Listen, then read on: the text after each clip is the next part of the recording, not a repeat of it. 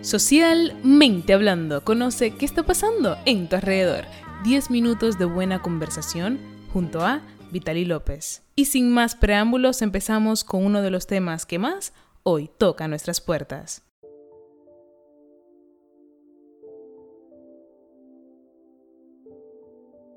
La happy gracia o la obligación de ser feliz es uno de los términos que define la búsqueda obsesiva de la felicidad, llevando así al ser humano a un consumo absurdo de encontrar mediante la materia una respuesta emocional.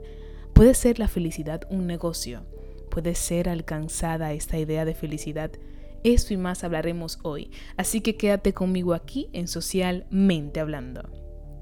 Edgar Cabanas es un psicólogo que ha publicado el libro que se llama Happy Gracia, refiriéndose a ese término que habla de la dictadura de la felicidad, la obsesión con la felicidad, que podríamos decir que está siendo reflejada mediante mensajes publicitarios que vemos cada día. Podríamos decir que se aprovecha de un mal día para darte la solución al resto de tus días. O sea, esto no tiene ni sentido.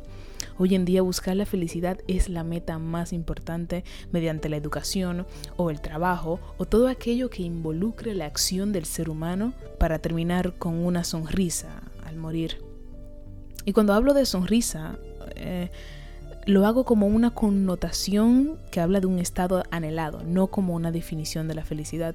Hoy en día se presenta la felicidad mediante fórmulas dictadas por empresas que nos invaden con que además es fácil obtener la felicidad, pero la idea de felicidad parece más propia de un anuncio de televisión o de alguna película que de un fruto de un pensamiento crítico y real de la vida cotidiana del ser humano. La industria de la felicidad, o podríamos llamarlo así, a esto que se está generando en estos momentos, recetas sobre cómo ser feliz, me hace preguntar si en realidad a ellos le conviene que el ser humano consiga lo que ellos están proponiendo. No sé si me estás entendiendo qué quiero decir, ¿no? ¿O será cuestión de mantenernos constantemente con esta necesidad, con esa búsqueda, mantenernos en ese juego?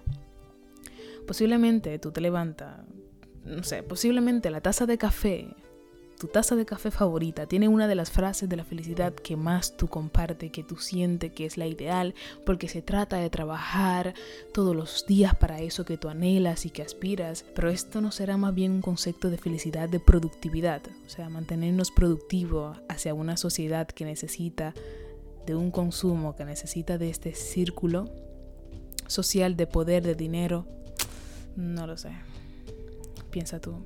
Tal vez hay un marketing de felicidad más real que en realidad el concepto de la misma como ciencia, ¿no?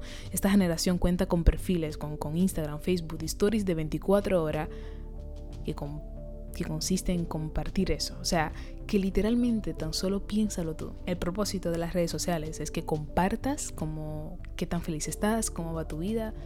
Se resume en que compartas tu felicidad.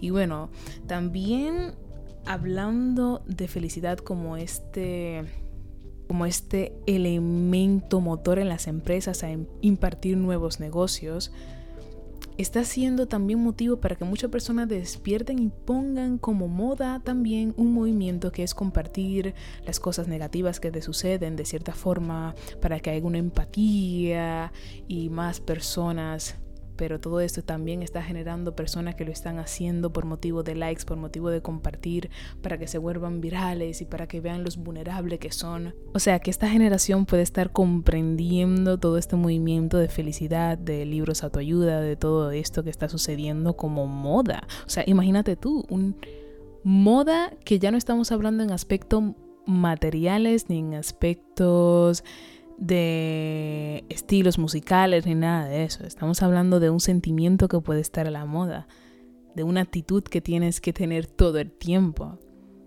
de acciones que deberías de hacer en base a esta idea que tienes que, bueno, primero no sabes si es tuya completamente el concepto que tienes de felicidad o ya son cuestiones aprendidas sociales.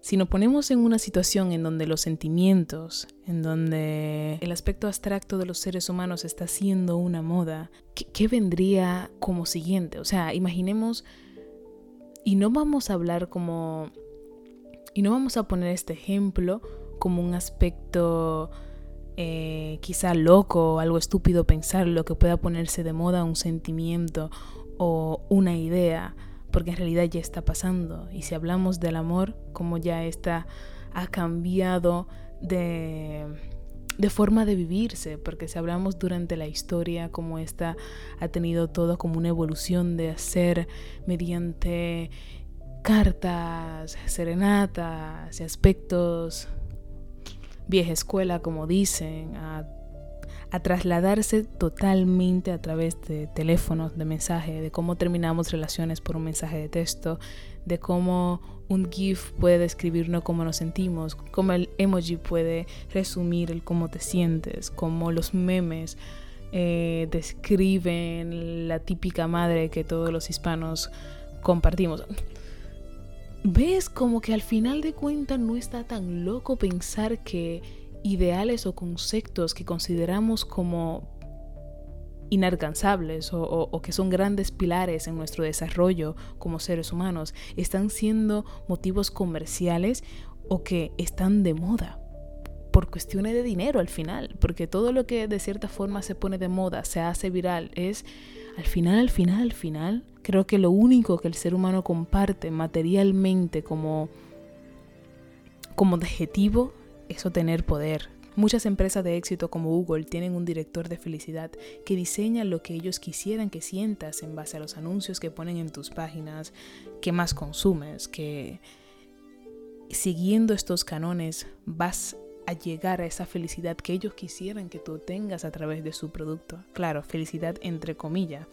Y si hablamos entre países, Venezuela también tiene un concepto de felicidad para su pueblo, República Dominicana, Argentina. Pero no hablemos de culturas y, posturas sociales que tienen definiciones de felicidad que también están conectadas con conceptos familiares, pero creo que no entendemos lo individuales que somos en aspecto de experiencias de vida, ¿no? De caminos personales, como lo que a ti te trabaja, a mí posiblemente no funcione, ¿no? Lo social siempre nos tratará como masa, pero es bueno recordar que la masa la compone mentalidades individuales. Entonces, ¿cuál es el propósito de esto? ¿Nos dejamos llevar por la masa o defendemos la individualidad de cada ser humano mediante un balance de comprender el sentido común que todo ser humano comparte por naturaleza.